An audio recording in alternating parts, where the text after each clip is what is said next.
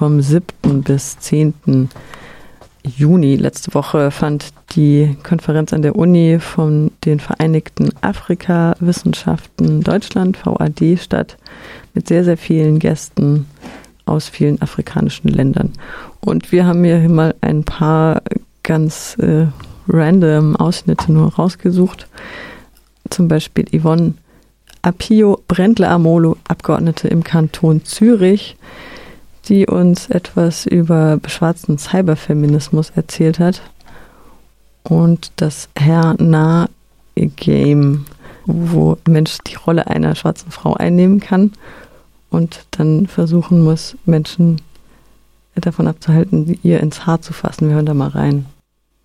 Black women are so tired of you putting your white ass into their hair that someone went out of their way and created a video game based around it. Like, Lord.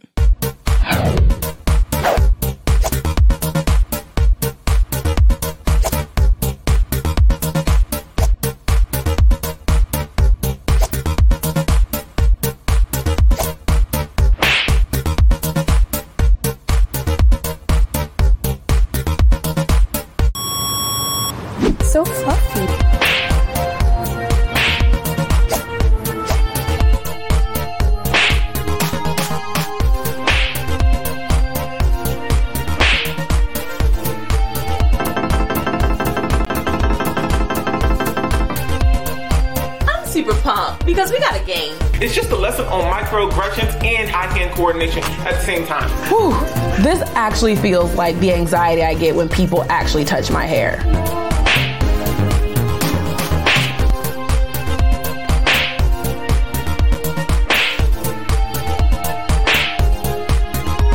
The game is over, but this experience isn't. This is an issue that black women face daily. So, a note to those who do it. Stop that shit. Auf momopixel.com könnt ihr das Spiel spielen. Es ist frei verfügbar. Ähm, und wir hören jetzt noch kleine O-Töne von Yvonne Apio Brendler Amolo. Then there's video games, which I may have just mentioned in passing. I should have mentioned more because that is something I'm also trying to do. And this is Hana, it's a Hana game, and I really love it because the woman you can see on the picture there, Momo Pixel, just got so fed up of people constantly touching her hair. She sat down and said, I'm going to do a video game and just have people go through this experience that I go through. When one day she went through it 10 times in one day, she's like, enough. I'm, I'm, I'm going to do something about this. So she does this. It is a free game. I have played it a couple of times, which you can find online and you can play. It's not very long. I'll give you a snippet of it now. It's not very long. You can change your hairstyles. When you start, you can change your tone to choose exactly what you look like, which hairstyle you want. And you can, there are three destinations. You can choose where you're going on holiday, but to get to that holiday destination, you protect your hair, you know? If you do manage to react like we do fast enough, you go on holiday. If you don't, you go back and start again. Try it, it's not that easy. Ein dunkles Kapitel der deutschen Geschichte sind natürlich auch die menschlichen Überreste, die hier noch in den Archiven lagern, auch in der Uni Freiburg. Wir hören dazu einen O-Ton von Flower Manasse vom National Museum of Tansania. Sie stellt die Frage, ob die Nachforschungen nur dem akademischen Selbstzweck dienen. So the question is, among the scholarly community, these researches that we are trying to do, are they really directed towards solving the emergent uh, contemporary problems within the community of origin? Or are we creating new theories and concepts for our own academic um, life or academic uh, uh, continuity of knowledge? Because uh, for what I know that uh, whatever that is developing, and I'm talking now as a researcher who has visited the areas that was affected with uh, Majimaji and also the violence in Kilimanjaro, these people, when you go to them, they are not speaking or they don't want you to explain more about what the typology or the biological, whatever that comes with your research, what they are asking you, did you find the skull or did you find the skeleton or not? And if your research is not answering them that question, that means to them you are not doing anything. Sie erzählt, wie sie in die betroffenen Gebiete gegangen ist, mit den Menschen dort sprach und sie, sie fragten, ob sie dieses und jenes Skelett gefunden hätte. Und wenn man dann als Forscherin nicht äh, mit konkreten Ergebnissen aufwarten kann, dann heißt es, dass man nichts tut. Ähm, Julia Rensing von Freiburg Postkolonial hat dieses dunkle Kapitel der deutschen Kolonialgeschichte auch angesprochen in ihrer Stadtführung am Samstag.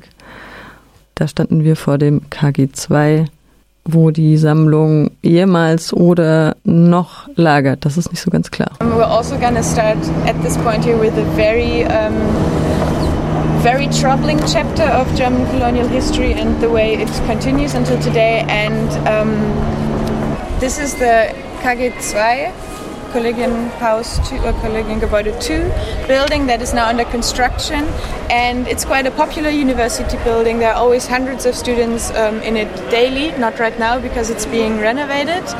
And only a few number of them know that actually there's in the basement an anthropological skull collection called the Alexander Ecker collection. I must say, we do not know, or we assume that it's not there right now anymore because of the renovations, but we weren't informed where they took it to. And also, it's very very difficult to get information about the whereabouts and the scope and the items in the collection today. Am Freitagabend gab es noch eine Kulturveranstaltung mit Natascha A. Kelly, die eine dritte Perspektive, nämlich eine afrodeutsche Perspektive ins Spiel brachte. Sie sagt nämlich, die Arbeit wurde schon gemacht. Anton Wilhelm Amo wrote his thesis in 1729 on the rights of black people in Europe, criticizing Euro white supremacy. To cut a long story short, yeah, in the heart of Europe, from Halle, from the University of Halle, this book has vanished, surprisingly vanished. But actually, in an art installation, I did bring it back. You know, just saying. But what I'm trying to get at is that the work has already been done. And I wasn't at your conference. I'm really sorry that I missed that. This, for me, um, from looking from the outside, please correct me if I'm wrong, always looks like it's like this dualistic perspective. It's Africa, it's Europe, it's Europe, it's Africa, it's Africa looking at Europe, Europe looking at Africa, that no more, so let's look back. But we are a third perspective. Auch ein junger weißer Studierender äh, bemerkte, dass der Ort, die, diese Alt-Uni, äh, altehrwürdige Universität doch ein sehr unpassendes, äh, eine unpassende Location für diesen Kongress gewesen sei. My name is uh, Lars, I'm a master student. I also participated in the conference and uh, one thing I noticed and which I actually found quite disturbing is the venue of our conference, the University of Freiburg. Um, this old building which was actually built in 1910, and 1911, and which actually, in my, from my perspective, perspective embodies, even in its architecture, how um, academia and also university is linked to oppressive system of white supremacy and colonialism. And the, the strange thing was that after uh, our opening lecture, where this professor from, from Ghana also talked about epistemic violence and decolonization, we went upstairs for the coffee, coffee break and there was a statue of Otto von Bismarck there. Mm. And uh, there was a memorial for, for all the, the brave soldiers that died in the First World War for defending the, the German Reich. This was the inscription. And then there were many places named like France, Belgium, Russia. Der Mensch namens Lars hat nochmal ausgeführt, wie absurd es war, als die Gäste aus Namibia, aus Togo, aus Kamerun, aus den ganzen ehemaligen deutschen Kolonien dort ihren Tee eingenommen haben, wo eine Büste von Otto Bismarck stand und ähm, vorne an der Fassade des KG1 auch immer noch dem ewigen Deutschtum prangt.